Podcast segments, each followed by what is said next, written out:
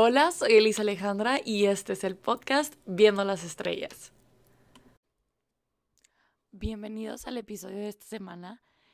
La verdad, si se dan cuenta en mi voz, ando un poco ronca y no quería grabar el episodio de esta semana, pero siento que, o sea, estoy siendo tan consistente en los episodios que no quiero dejar de serlo. Y dije, no, lo voy a grabar, aunque esté ronca. Espero que cuando estén escuchando mi voz, como que eso no les afecte en enfocarse en lo que quiero dar para el episodio de esta semana. El episodio de esta semana es amor propio. La verdad, me costó como escoger este tema porque yo tengo una lista de temas, ¿no? Y este, este era un tema que ya me habían como dicho mucho, o sea, que me dijeran que, que lo hiciera, ¿no? Y yo le dudaba porque pues yo siento que no tengo el mejor amor propio del mundo. Sí siento que estoy en un buen nivel, pero no siento que sea ejemplar. Y luego dije, pero es que si tú no estás enseñando nada, o sea, tú solamente estás dando tus pensamientos y ya la gente puede decir, ala, yo puedo aplicar eso o esta chava está loca. Este, pero bueno, creo que hay cuatro puntos especiales que quiero tocar y de esos derivarme a otro como punto externo. Pero bueno, el primer punto, yo siento que para poder tener amor propio tienes que tener una buena vida espiritual. Y yo en lo personal creo que viene siendo como mi número uno, pero todo varía en cómo tú seas y tus enfoques. Ahora, aquí para vida espiritual, yo me refiero a mí, como personalmente, mi vida católica. Pero, o sea, cada persona puede ser diferente. A lo mejor y, o sea, dependiendo de tus creencias o, no sé, a lo mejor tu meditación del día, hacer yoga o cosas así, no sé cuál es tu manera de tener tu vida espiritual buena pero yo siento que es una de las cosas con las cuales puedes tener amor propio. Sin embargo, yo, Elisa, católica, siento que para mí tener una vida espiritual buena, o sea, estarme confesando cada que necesito, estar comulgando cada semana, si se puede más seguido, este, estar yendo a adoración, tener mis Bible studies, tener conversaciones con mis amigos, cositas así, conversaciones con mis amigos, me refiero a conversaciones con mis amigos católicos, este, cositas así, a mí me ayudan a saberme amada por Dios y encontrar el amor primero en Él y así poder dármelo a mí. Porque creo que, o sea, personalmente, a mí una de las cosas que más me ayudó a amarme a mí misma fue darme cuenta que esta persona que creó el cielo, las estrellas, las galaxias, me amó primero. Y creo que es la cosa más cursi. Y si tú eres católico, lo mejor lo has escuchado mil veces. Pero para mí fue lo que sirvió primero que nada, porque creo que sí tuve muchos años de malas rachas y, o sea, a veces hay momentos también de malas rachas de que no, es que me veo súper mal, es que no me siento bonita, es que esto, es que el otro. Pero siempre regresa como ese amor de si él me quiere, ¿por qué no me voy a querer yo misma? Segundo punto, eh, la vida física. O sea, como que yo siento que una gran parte de sentirte bien y poderte amarte a ti misma, es decir, o a ti mismo, dependiendo del caso, ¿verdad? Es saber que estás trabajando en tu cuerpo. O sea, como que, y no me refiero a que tengas que pasártela tres horas al día en el gimnasio o que dejes de comer tu comida favorita porque tu comida favorita es comida chatarra. O sea, no. Pero sí me he dado cuenta que yo personalmente me amo más cuando sé que lo estoy intentando. A lo mejor digo de que cada año nuevo voy a bajar de peso y a lo mejor y no lo hago, pero ese momento en el que he estado haciendo ejercicio o como solamente lo necesario y no solo lo que se me antoja o cosas así, me empiezo a amar a mí misma porque es como que estoy haciendo lo que puedo y estoy cuidando mi cuerpo de la manera que debo. O sea, estoy comiendo mis frutas y verduras y mi proteína y estoy yendo a correr o lo que sea que hagan. A mí me funciona mucho. Yo creo que a cualquiera. Este, pero por hacerlo por la, por la razón correcta. O sea, querer cuidarte, amar a tu cuerpo.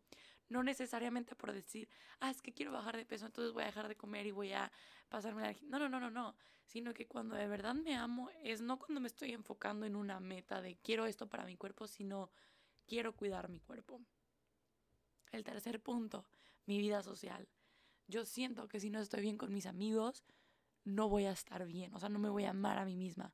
Porque, pues, o sea, obviamente te am, o sea, no como que te amas tanto de manera egocéntrica, pero, o sea, como que te quieres tanto que dices, o sea, yo quiero compartir esto con otras personas, o sea, quiero compartir este amor con otras personas. Y esas personas van a ser tus amigos o tu relación o tu familia, lo que sea. Pero a mí me gusta y a mí me sirve amarme a mí misma cuando veo que otros me aman.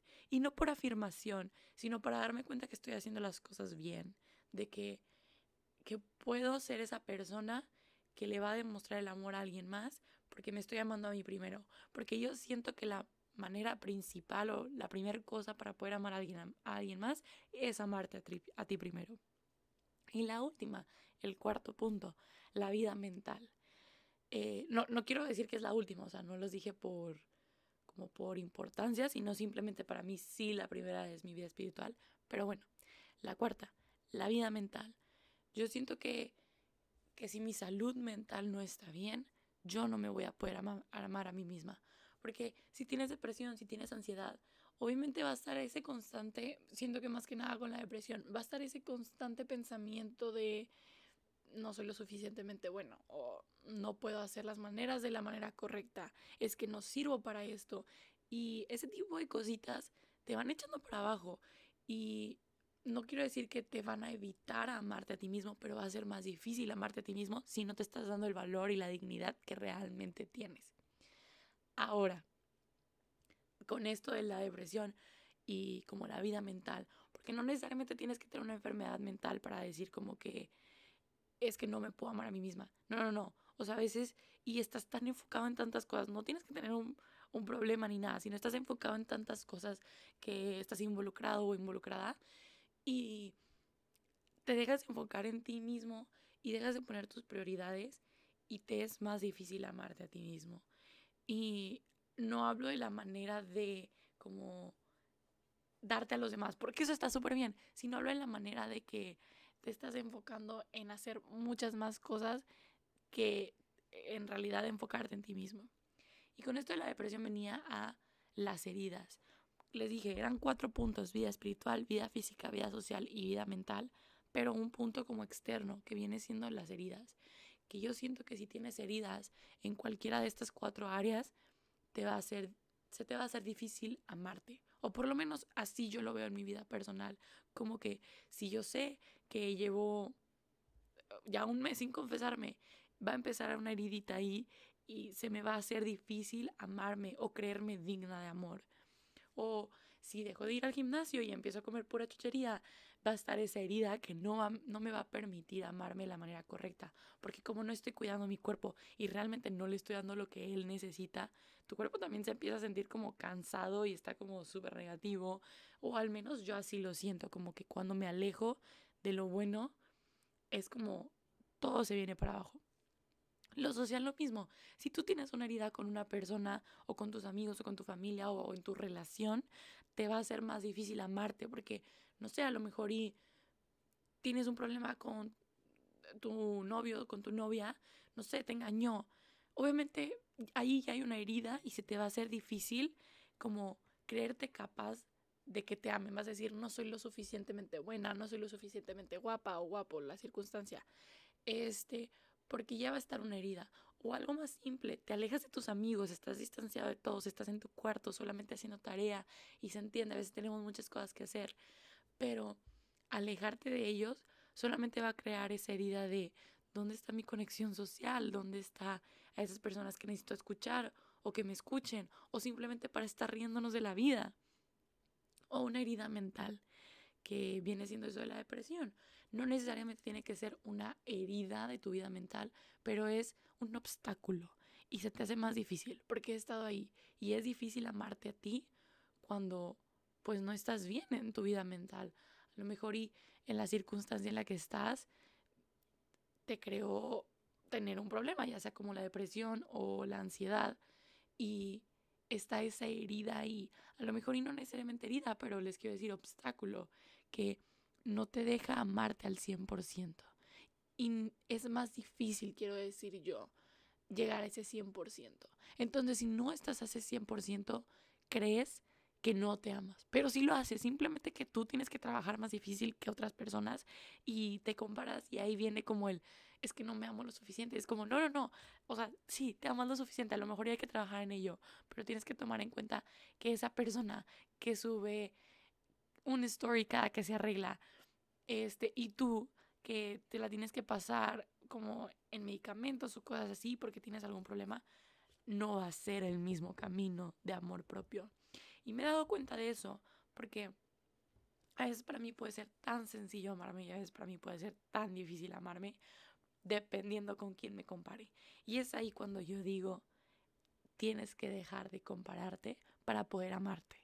O sea, no puedes esperar que tu amor hacia ti mismo sea el mismo amor de otra persona hacia sí mismo, porque tienen diferentes vidas, tienen diferentes circunstancias, tienen diferentes heridas, porque yo quiero decir que todos estamos heridos en algún aspecto de nuestra vida y quieran o no, eso hace más difícil amarnos. Pero bueno, pensé que iba a hablar menos porque estaba ronca y me duele horrible la garganta, pero no, yo creo que hable más, porque me emociona este tema y me gustaría poder decir mil y un cosas más.